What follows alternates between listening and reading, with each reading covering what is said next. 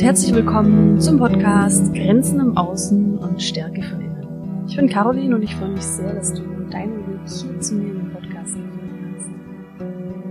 In dieser Podcast-Folge werde ich dir meine Geschichte zum Thema Sucht erzählen, im Hinblick auf meine berufliche Tätigkeit. Und ich werde mit dir darüber sprechen, was ich erlebt habe, wenn es um Beziehungen geht, Beziehungen, die ein süchtiger Mensch führt familiäre Beziehungen, partnerschaftliche Beziehungen.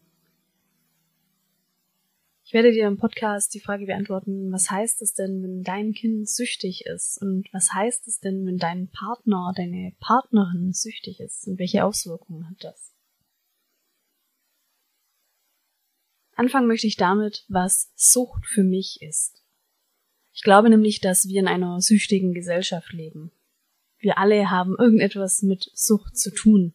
Wir suchten irgendetwas. Sei es Serien oder Zucker oder Smartphones oder Online-Shopping. Wir haben einen Teil in unserer Gesellschaft, der ist auch süchtig nach Substanzen. Übrigens ist es nicht mal ein kleiner Teil. Die Zahlen zur Sucht sind erschreckend hoch. Dabei rede ich nicht nur von Süchtigen nach illegalen Drogen, sondern auch das Thema Sucht nach Alkohol, Nikotin oder Medikamentensucht spielt in unserer Gesellschaft eine große Rolle und das haben wir ganz oft gar nicht auf dem Schirm. Im Rahmen meiner Berufstätigkeit als Sozialpädagogin war ich vor allem mit dem Bereich der illegalen Drogen konfrontiert der illegalen Drogen ist es nochmal eine sehr besondere Form der Sucht, denn Menschen, die in diesem Bereich abhängigkeitserkrankt sind, haben insgesamt viel mehr Stress mit dem Konsum. Das liegt daran, dass man sich mit dem Konsum von illegalen Drogen automatisch strafbar macht, wenn man sie besitzt. Das Beschaffen ist aufwendig, weil man immer einen illegalen Weg gehen muss, sei es eine Bestellung im Darknet bei manchen Substanzen oder eben klassisch die Beschaffung auf der Straße. Was auch nochmal sehr stressig ist für die Süchtigen von illegalen Substanzen ist, dass der Konsum nicht öffentlich geschehen darf. Das erhöht auch nochmal den Druck, denn der Konsum an sich ist zwar nicht strafbar, aber wer konsumiert, besitzt normalerweise auch Substanzen und das bedeutet, dass sich Betroffene eigentlich immer verstecken müssen vor der Polizei oder vor Menschen, die sie vielleicht melden könnten. Eine spannende Frage ist auch, wie denn eine Sucht entsteht. Und dazu gibt es unterschiedliche Theorien und alle Theorien haben eins gemeinsam. Sie besagen, dass zur Suchtentstehung immer mehrere Faktoren mit eine Rolle spielen. Ein ganz bekanntes Modell ist das Drei-Faktoren-Modell, die sogenannte Sucht Trias, die besagt, dass es unter anderem Gründe in der Umwelt gibt, die zur Suchtentstehung beiträgt, wie zum Beispiel rein die Lokalität, wo sind wir Menschen verortet, wie ist die Drogenverfügbarkeit an dieser Stelle, wie ist die Kultur, was besagt die Kultur zum Thema Konsum. Ein Beispiel dafür ist, dass in Deutschland der Konsum von Alkohol nahezu schon ein Kulturgut ist. Das Bier zum Abendessen ist fast ein Kulturgut. Das ist sozial akzeptiert. Das wäre jetzt in einer Kultur wie zum Beispiel Saudi-Arabien eine ganz andere Geschichte. Ein weiterer Faktor sind die Personenfaktoren, also in der Person liegende Gründe, die mit zur Suchtentstehung beitragen. Dazu gehört die Fähigkeit, mit Konflikten umzugehen, die Fähigkeit, mit Stress umzugehen, aber auch die Themen wie Selbstwert und allgemein die resilienten Faktoren, die eine Person hat oder eben auch nicht hat. Der dritte Faktor, der bei der Suchtentstehung eine Rolle spielt, ist die Substanz an sich, wie wirkt die Substanz, wie potent ist die Substanz, also wie stark ist ihre Wirkung. An dem Modell finde ich so passend, dass es eben zeigt, dass Sucht nicht linear ist. Wir können nicht einfach sagen, wer eine schlechte Kindheit hat, endet im Drogensumpf. Es gibt da auch ein paar Mythen in der Sucht, die ich auch immer ganz, ganz spannend finde und die ich anhand diesem, dieses Suchtdreiecks auch sehr gerne revidieren möchte. Das heißt zum Beispiel, Sucht ist vererbbar. Ich bin keine Medizinerin. Ich weiß, es gibt in der medizinischen Diskussion mittlerweile viele Versuche und Ergebnisse, die zeigen, dass es einzelne Komponenten gibt, die tatsächlich vererbbar sein können. Zum Beispiel die Art und Weise, wie wir auf eine Substanz reagieren oder wie wir sie verstoffwechseln. Aber es stimmt nicht, dass wenn die Eltern süchtig sind, dass die Kinder ebenfalls süchtig werden. Also es ist nicht wie eine Erbkrankheit, die dann auf jeden Fall auf die Kinder übertragen wird. Spannend finde ich auch immer die Aussage, Sucht hat mit einem schwachen Willen zu tun. In der Suchtentstehung und in der Suchtentwicklung beschreiben alle Betroffenen, dass sich die Sucht schleichend entwickelt hat. Das heißt, es hat irgendwann mal angefangen mit einem Konsum aus Spaß oder vielleicht sogar einem Konsum aus Frust, der dann aber wiederholt wird und irgendwann aber bis zu einer Abhängigkeitserkrankung führt. Da möchte ich dich mal einladen, dein eigenes Verhalten zu reflektieren, vor allem das Verhalten, das du sozusagen suchtest. Vielleicht warst du irgendwann mal nur ganz selten shoppen und irgendwann hast du das ausgebaut und nun bestellst du ganz fleißig online und hast immer wieder die Pakete. Oder wenn du Serien suchtest, dann hast du sicherlich einmal angefangen mit einer Serie.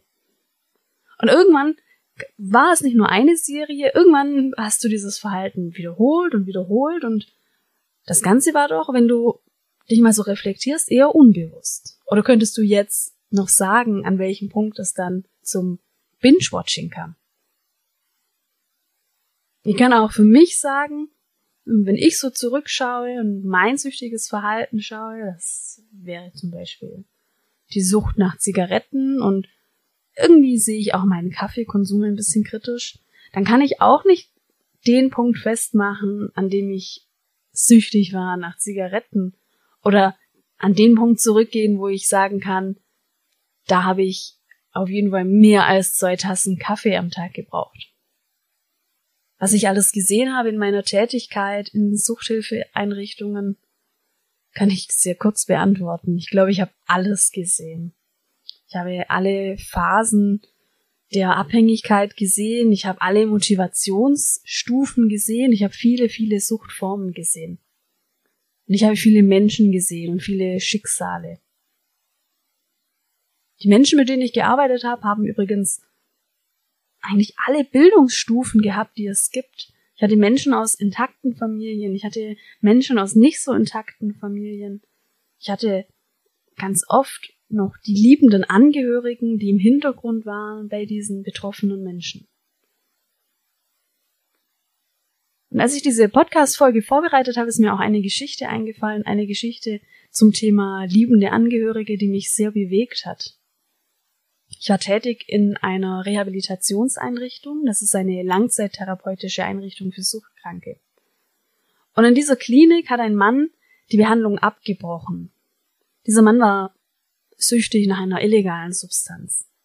Und wenn ich es recht in Erinnerung habe, dann wurde dieser Mann rückfällig, und zwar verdeckt. Und die Konsequenz war, dass er disziplinarisch entlassen wurde in der Klinik. Und in dieser Klinik war es so wer entlassen wurde, vor allem wer disziplinarisch entlassen wurde. Gründe für eine disziplinarische Entlassung sind übrigens die Rückfälligkeit, die vor allem verdeckt stattfand, oder fehlende Mitwirkung. Und auf wen das zutraf und wer eben auf diese Weise entlassen wurde und die Klinik verlassen musste, der hat ein bestimmtes Verhalten gezeigt. Der oder die sind dann sehr schnell nach der Ankündigung der Entlassung aufs Zimmer gegangen. Das Zimmer wird dann noch so grob zusammengeräumt mit den ganzen Geschichten und Sachen, die man dann im Zimmer hat. Aber es wird dann nur ein Rucksack gepackt. Und die Menschen haben auch meistens nicht darauf gewartet, dass jemand von der Familie kommt mit einem Auto und die Kartonagen und Reisetaschen und Koffer noch mit, mitnimmt. In einer Langzeittherapieeinrichtung sind die Menschen ja im Bereich illegale Drogen zwischen sechs bis neun Monate. Das heißt, da hat man schon einige Sachen auch dabei, mehr als in einen Rucksack passt. Und die Leute, die aber entlassen wurden, die habe ich so in Erinnerung, dass die meistens mit einem leichten Gepäck gegangen sind, vielleicht ein Rucksack für, für den Tag, und vielleicht noch Wäsche für die Nacht. Und die sind dann sehr schnell verschwunden. Und alle haben immer gesagt, ich hole die Sachen später ab. Ich kann dir sagen, der Speicher in dieser Einrichtung war voll, denn leider ist es so, dass nach der Entlassung, vor allem nach dieser disziplinarischen Entlassung, die meisten Menschen gegangen sind und ziemlich sicher auch dann direkt wieder in den Konsum eingestiegen sind. Also sich erstmal wieder den Konsum gegönnt haben. Und was dann passiert, ist dann oft eine, eine Spirale, eine Verschlechterung, ähm, vielleicht eine Art äh, Dauerrückfälligkeit im Konsum und die Leute haben sich dann auch nicht immer wieder blicken lassen in der Einrichtung und dementsprechend ihre Sachen auch in der Einrichtung gelassen. Das war eine Realität. Beim Aufschreiben habe ich mir gedacht, ich weiß nicht, ob ich das wahrscheinlich unter diesen Bedingungen auch so machen würde, dass ich gehen würde und dass ich mir dann erstmal wieder diesen Konsum gönnen würde und dass ich mich dann vielleicht auch schäme, wieder in die Einrichtung zu kommen, meine Sachen abzuholen. Weil es ist ja dann auch immer eine Konfrontation mit dem eigenen Versagen und der eigenen Rückfälligkeit. Ich möchte auch niemanden der Patienten dort unterstellen, dass, dass sie es auf jeden Fall immer gemacht haben, immer gleich wieder konsumiert haben nach der disziplinarischen Entlassung. Aber in meiner Erinnerung und in meiner Erfahrung kam es eben häufig zu dieser Beobachtung und so ist es bei mir auch abgespeichert. Jetzt war ich aber bei dieser Geschichte von dem erwachsenen Mann. Dieser erwachsene Mann wurde also entlassen. Was er mitgenommen hat, weiß ich gar nicht mehr. Ich weiß aber, dass seine Sachen auf dem Speicher standen. Und eines Tages kam dann der etwas betagtere Vater, ich meine 60, 70 Jahre alt in meiner Erinnerung, und hatte den Auftrag, die Sachen von seinem Sohn abzuholen. Und der Mann kam ohne Auto und er hatte nur so eine kleine Karre, so eine, eine Tasche, mit der ich oft alte Frauen beim Einkaufen sehe, zum Ziehen. Und ich und einer meiner Kollegen hat, wir haben die Kartons runtergestellt vor die Eingangstür und er hat die Kartons Richtung Mülleimer gebracht und dort hat er sortiert. Wichtig war dem Sohn, Sohn wohl vor allem seine Musikanlage, also so Boxen. Und der Vater hat dann sortiert und hat ganz viel in den Mülleimer gesch geschmissen und hat dann in seine kleine Tasche gepackt, um sich dann wieder auf den Weg zurückzumachen. Der war öffentlich unterwegs. Die Einrichtung war in einer Kleinstadt, ein bisschen außerhalb. Ich nehme an, der Mann ist mit dem Zug angereist und hat dann den Bus noch genommen bis zu dieser Einrichtung und ich nehme an, auf diesem Weg ist er dann auch wieder zurückgefahren mit der Musikbox seines Sohns. Und ich habe diese Situation als sehr traurig und bewegend in Erinnerung. Ich weiß noch, es hat mich traurig und auch wütend gemacht. Ich war traurig für den Vater. Es war nämlich so, in meiner Erinnerung war der Sohn zu dem Zeitpunkt, als der Vater die Sachen abgeholt hat, wieder inhaftiert. Das heißt, nach dieser disziplinarischen Entlassung ist wohl etwas vorgefallen, so dass er wieder ins Gefängnis kam. Und das hat mich traurig gemacht für den Vater. Und ich habe auch eine Erinnerung, dass es mich wütend gemacht hat, dass der Sohn seinen Vater wegen seiner Anlage in die Einrichtung schickt mit, mit dem Zug und mit dem Bus und mit dieser kleinen Tasche, die der Mann dann tragen muss. Und mit diesem Bild des Vaters, der dies für seinen Sohn tut, möchte ich gerne überleiten in das Thema Sucht und was Sucht mit Beziehungen macht und was Sucht mit unseren Grenzen macht.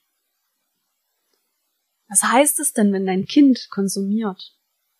Was heißt es, wenn dein Partner, deine Partnerin konsumiert? Und was haben Grenzen damit zu tun? Ich habe erlebt, dass Menschen mit einer Suchterkrankung grenzenlos sind. Auch hier möchte ich dich nochmal einladen, reflektier noch einmal dein, in Anführungszeichen, süchtiges Verhalten und überleg dir, wo du vielleicht auch grenzenlos bist oder warst. Was hast du schon aufgegeben, um Serien zu suchten? Vielleicht hast du Freunden abgesagt, vielleicht hast du dein Partner, deine Partnerin ignoriert wegen dieser Serie. Und diese kleinen Momente, die du hast, hat ein Süchtiger viel, viel öfter. Das heißt, ein Verhalten, das wäre der Konsum oder die Suche oder die Organisation des Konsums, nimmt für diese Person viel, viel Raum ein und an irgendeinem Punkt kommt es auch zu einem Kontrollverlust. Dann geht es nur noch um die Substanz, es geht nur noch um die Beschaffung, es geht darum, wie komme ich wieder zu meinem Konsum. Und daraus entsteht auch ein Tunnelblick bei diesen Personen. Wenn du mir schon länger folgst, dann weißt du, dass ich ganz oft das Bild anbiete, dass wir Menschen unterschiedliche Anteile in uns haben, unterschiedliche Facetten, die je nach Situation mal mehr präsent sind oder mal weniger. Und ich glaube, wir haben alle diesen süchtigen Anteil in uns. Und manchmal übernimmt der süchtige Anteil mehr manchmal hält er sich zurück. Bei Süchtigen ist ihm der süchtige Anteil sehr, sehr präsent und sehr mächtig und übernimmt auch die anderen Persönlichkeitsanteile.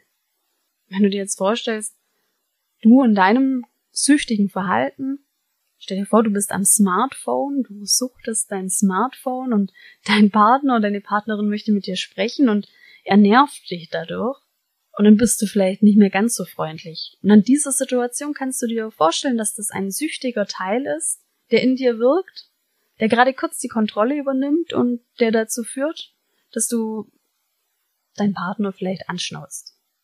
Diese süchtigen Anteile sind für Beziehungen sehr herausfordernd. Ich habe unterschiedliche Konstellationen erlebt, wenn es um die Beziehungen geht, rund um eine süchtige Person. Diese Situationen, diese Konstellationen haben alle eins gemeinsam. Sie geschehen aus einer Liebe für diese betroffene Person. Es gibt zum Beispiel das Verhalten, dass die Sucht ignoriert wird. Da werden alle Alarmzeichen, da wird das schlechte Bauchgefühl einfach in eine Schublade gepackt, nicht beachtet. Da geht es oft um eine heile Welt, die die lieber betrachtet wird, auf die man sich lieber fokussiert. Vielleicht kennst du das auch. Ein Teil in dir glaubt, dass die heile Welt noch besteht. Die anderen Teile, die da skeptisch sind, die deaktivierst du, weil du irgendwie vielleicht auch unbewusst Angst hast, was es denn bedeutet, wenn diese Teile plötzlich lauter werden. Das ist aber ein großes Risiko, denn die Menschen, die du liebst, kriegen letztendlich kein Feedback über ihre Außenwirkung. Sie kriegen kein Feedback über ihren Konsum. Vielleicht denken sie auch, das ist dir gar nicht so wichtig, was mit ihm oder ihr los ist.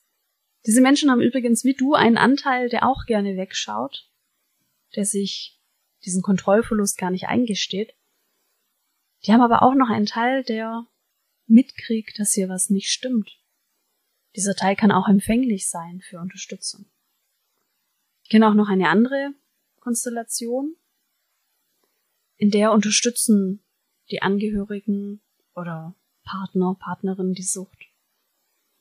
Das klingt jetzt vielleicht krass, ja, die Sucht unterstützen, aber das kann es geben, und zwar aus Liebe und manchmal auch aus Schutz.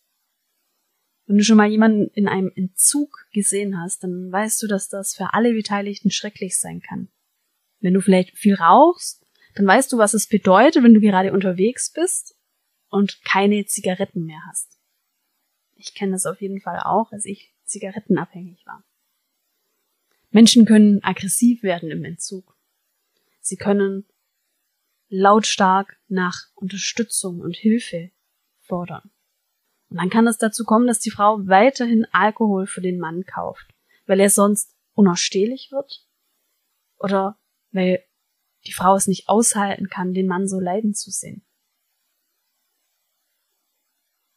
Es gibt noch eine andere Konstellation. Das ist das Wegtherapieren der Sucht durch Angehörige, durch den Partner, durch die Partnerin. In dieser Konstellation denkst du dir vielleicht, wegen mir wird er oder sie sich ändern. Da bin ich mir sicher. Und wenn ich ihn nur genug liebe, wenn ich sie nur genug liebe, dann wird sich das ändern. Wenn dein Kind betroffen ist, dann denkst du dir, aus Liebe zur Mutter und Vater wird es aufhören. Oder aber, mit meiner Liebe werde ich ihn oder sie unterstützen. Und dann setzt du alles daran, diesen dir nahen Menschen zu heilen. Du möchtest ihn retten vor Rückfällen, retten vor Konsum. Du stellst dich als Notfallkontakt zur Verfügung und zwar 24-7. Du wirst zur Therapeutin, du wirst zum Therapeuten. Und hier sind wir dann schon am Kern. Da gibt es einen Rollentausch.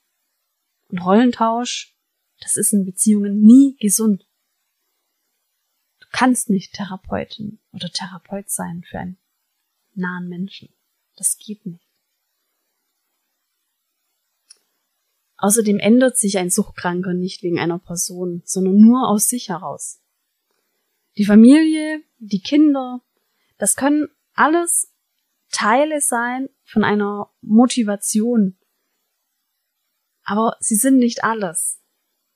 Und wenn du denkst, wegen dir wird sich eine dir nahestehende Person verändern, dann ist das ein Irrglaube. Was haben diese Konstellationen mit Grenzen zu tun? All diese Konstellationen sind im Prinzip entgrenzt. Wenn du die Sucht eines nahen Menschen ignorierst, dann ignorierst du Alarmzeichen, die du hast, und das bedeutet, du ignorierst eigene Grenzen. Wenn du es unterstützt, dann gehst du langfristig immer wieder über deine Grenzen.